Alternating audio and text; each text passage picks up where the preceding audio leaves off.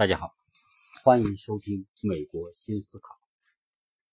上一期我们谈到美国独立，那么，呃，美国独立之后，美国开始获得了一个独立自主、宽松发展的过程，加上它在原来殖民地的基础上，那么美国开始向上蓬勃发展。但是呢，在美国刚刚独立的时候，美国的面积还是很小的，多少呢？总共八十万平方公里。那我们今天翻开美国的地理看一看，美国的地图在整个北美洲北边是加拿大，再往南边就是美美国，美国之后这两个美国美洲呃加拿大是九百九十万平方公里，美国九百六十万平方公里，它们占据了整个北美洲的绝大部分。再往南边一点有个墨西哥，那么再往南边拉丁美洲等等，对吗？但是。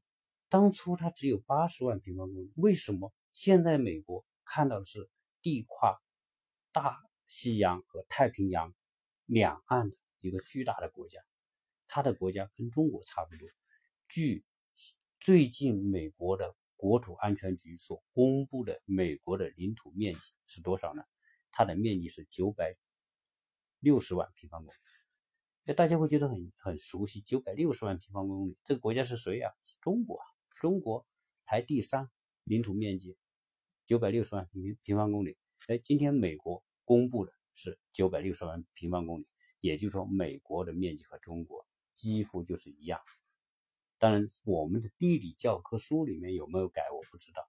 反正我现在在网上所看到的，那么美国的面积是九百六十万平方公里。从八十万平方公里到九百六十万平方公里，这是个巨大的差差别差别。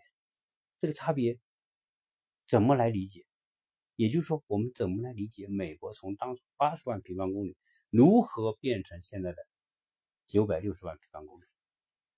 这个这一期呢，我们来讲讲美国是如何从当初的十三个州扩扩张到今天的五十个州，九百六十万平方公里。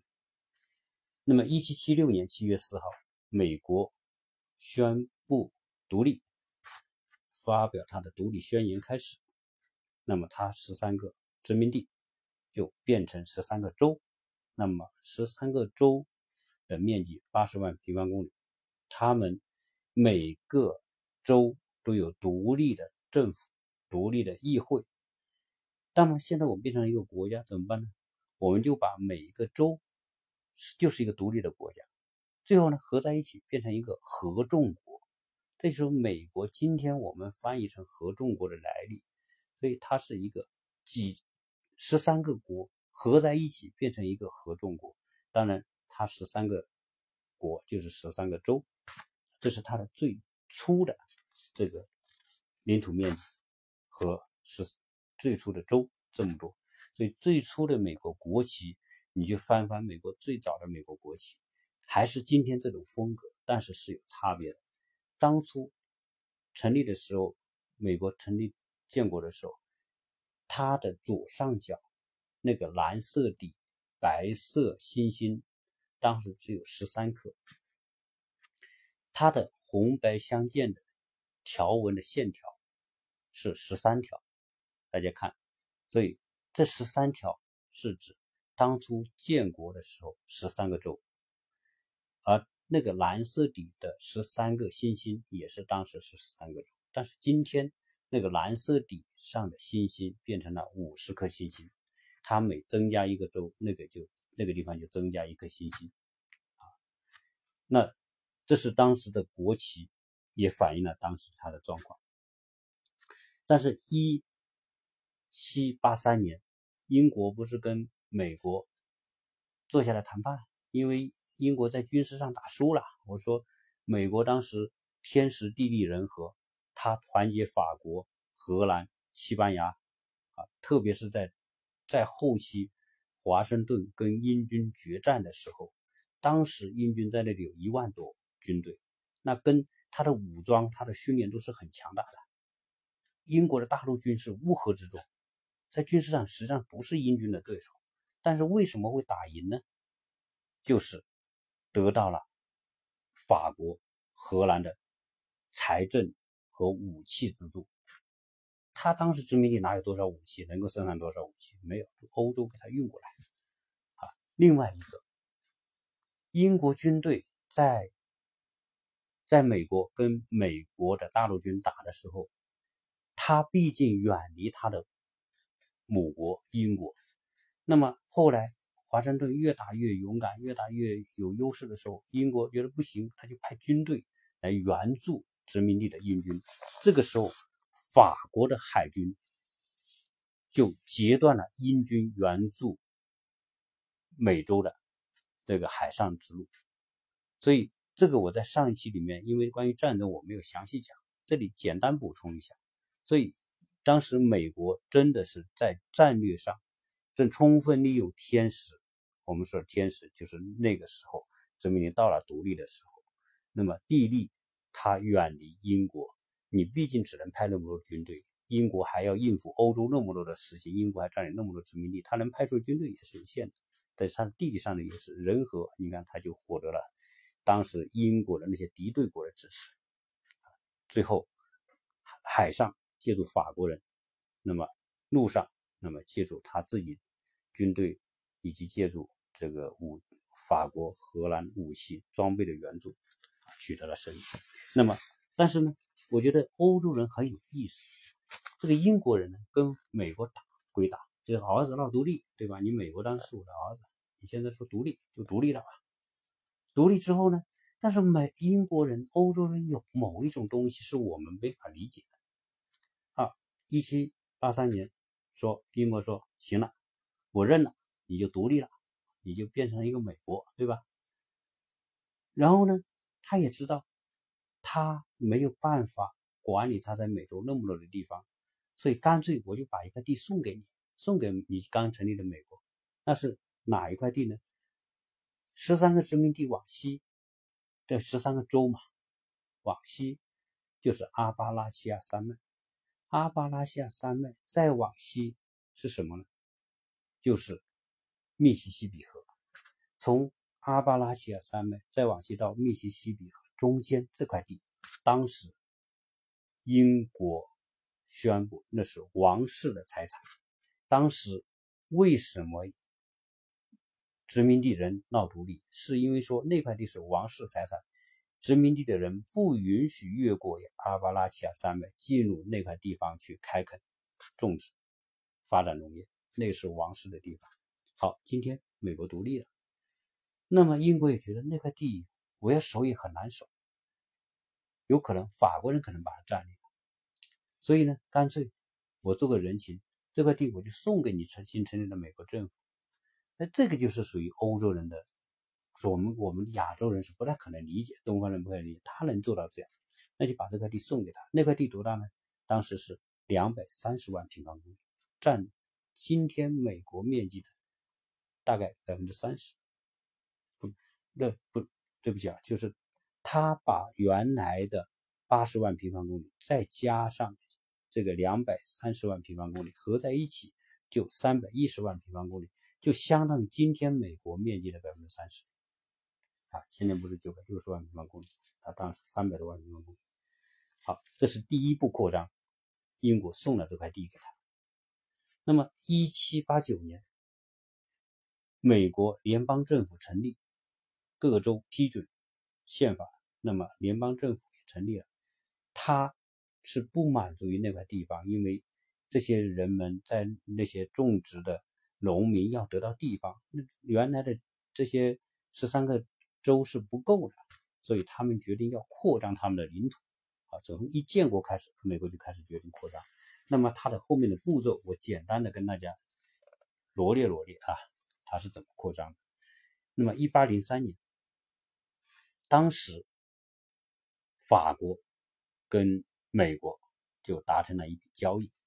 这笔交易是什么呢？就是说，法国把他所占领的美国中西部一块地，这块地是哪里？就是我们讲的密西西比河东边的阿巴拉契亚山脉，是英国王室的地，送给了美国。但是，密西西比河以西，今天你翻开美国的地图，你看到中间那条河叫密西西比河。密西西比河以西，整个中西部好大一块地，那时候是法国占领的。那么法国占领这个地，但是那块地呢，地方太大，美国呢，呃，法国呢，他也知道，他也管控不了那块地，而且英国对那块地还虎视眈眈。英国年七年战争之后，整个加拿大被英国占领，那加拿大往南一走就是那块地，那么有可能英国。还会凭借他的军事优势，有可能把那块地也抢掉。但是如果他抢到那块地，那么他的殖民地数量更多，所以法国不愿意这块地落入英国人手里，干脆当时是拿破仑时代。那么拿破仑时代呢？当时正好他也是跟这个欧洲的列强不停的处于战争当中，而且当时法国在。跟西班牙争夺殖民地，其中就是有个海地啊，在这个历史上，曾经法国要抢西班牙的地方，其中就是有发生了一次战争，就在海地。当时法国派了四万军队去那个地方，结果这派出的几万军队在海地被西战败消灭。法国实际上是力量是不够的。那么这个时候。一又是被英国威胁，那么同时他又在这个海地的这个这次战争当中又又失利，所以他觉得他要控制这块地有点难，因此拿破仑干脆说：“我把这块地我就卖给你美国。”当然这个时候我们讲了富兰克林、那个亚当斯这些跟法国关系都是很好的，那么他们又是很杰出的外交家，最后跟法国。谈判，拿破仑就说：“行了，这块地我卖给你，卖了多少钱呢？一千五百万美元。这块地有多大呢？两百一十五万平方公里。所以到一七八三年，他就扩展到密西西比河以西的广阔的地方。好，这个还不算。一八一五、一八一零年，这个美国的南部呢，是西班牙占领的地方。”那么，其中美国十三个殖民地时代再往南那个地方呢，是佛罗里达，那个地方是西班牙占领的。所以，一八一零年，他就从西班牙手里就是抢占了佛罗里达，叫西佛罗里达那一块地方。而到一八一一八一八年的时候，佛罗里达呢，当时分东佛罗里达和西佛罗里达。那么，美国先占了西佛罗里达。后来又把东佛罗里达，就是今天佛罗里达深入整个加勒比海的那个那一条长条给占领了。那么这个一共十五万平方公里。那么整个的东海岸就是今天这个样子了。当时为了这个得到这个地方，当然首先是西班牙的军事力量是根本不是美国的对手啊。最后呢，美国象征性的给了五百万美元，作为说我。合法占领这块地方，啊，呃，付给西班牙了。好，在此之后，到了一八四二年，一八四二年，这个美国和加拿大就北部边界就划线。那加拿当时英国，也说美国和英国就美国和加拿大的北部边界划线，就确定北纬四十九度为美国和加拿大的分界线。所以今天你打开美国地图，你会发现。特别有意思，美国跟加拿大之间就是一条跟四十九度纬度平行的一条线，就是按四十九度纬度线一条直线画过去。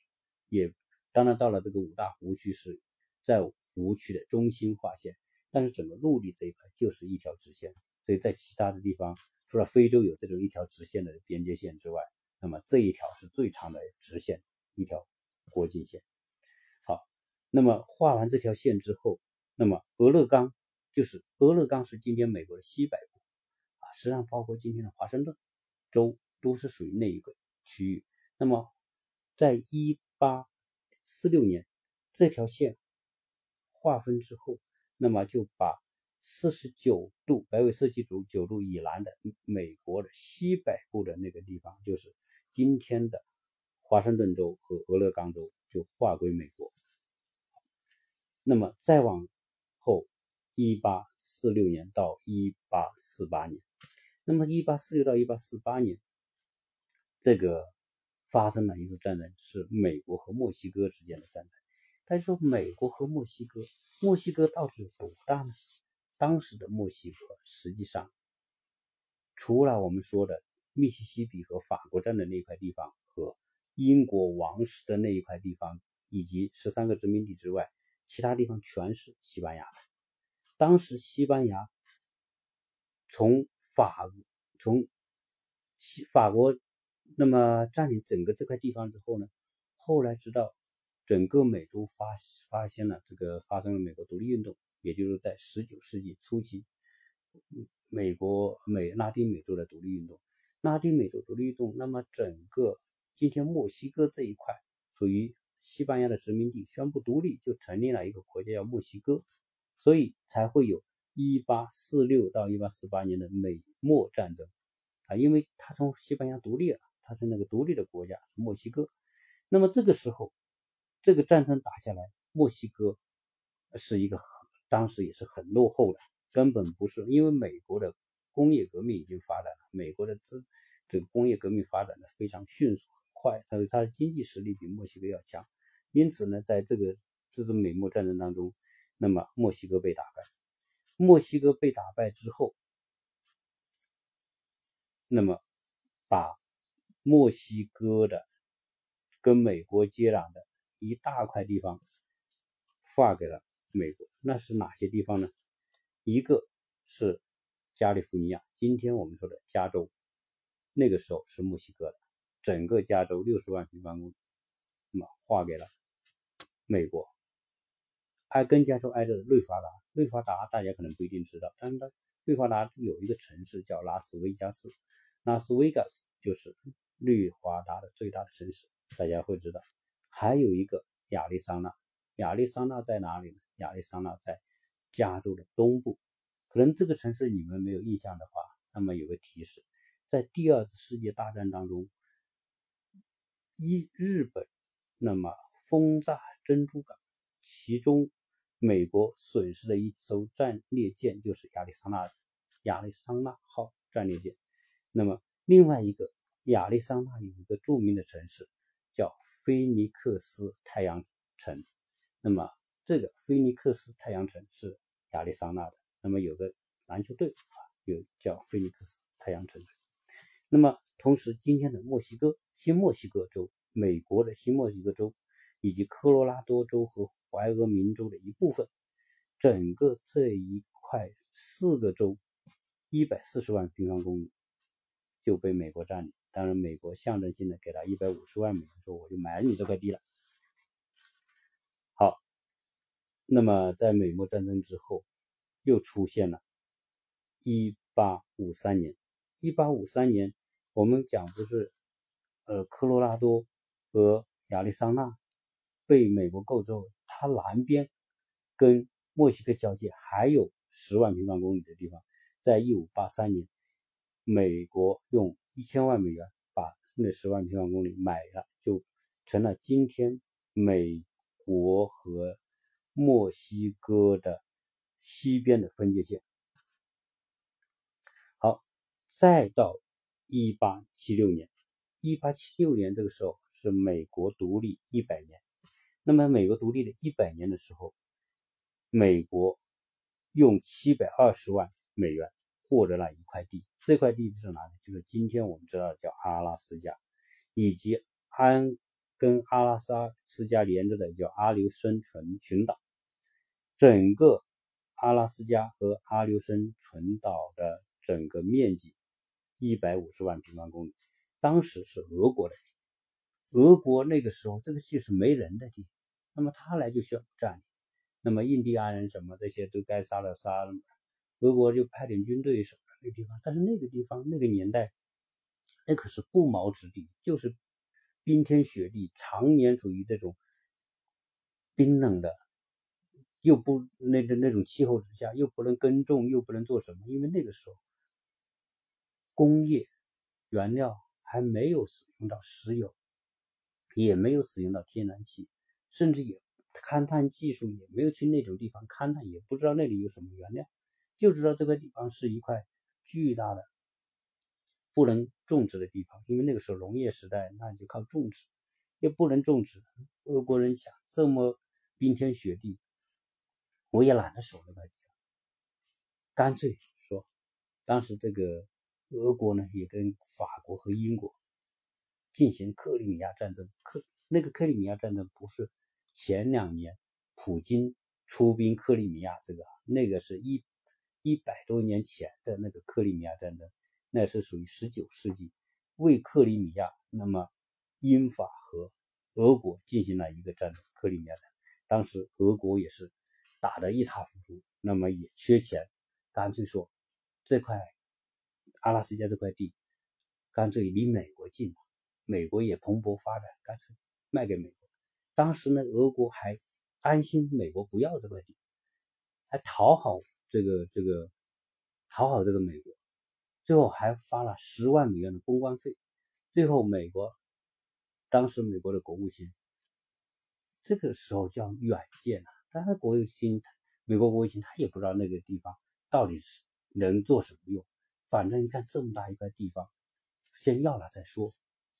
俄国呢就迫不及待要卖给美国，但是又遇到这个国这个国务卿，他也很有软软件，说这个这个钱也不多，这么大。买就买了吧，美国也不差这点钱。结果呢，美国就把这个地买了。好，这块地买了，到今天俄国人那可后悔的不得了。那怎么叫后悔不得了？因为现在知道阿拉斯加不光是渔业啊，像我们中国人知道阿拉斯加鱼油，都知道深海鱼油阿拉斯加的啊，那可阿拉斯加可不不仅仅是产那点鱼油，也不仅仅是说捕捞可以捞点什么什么。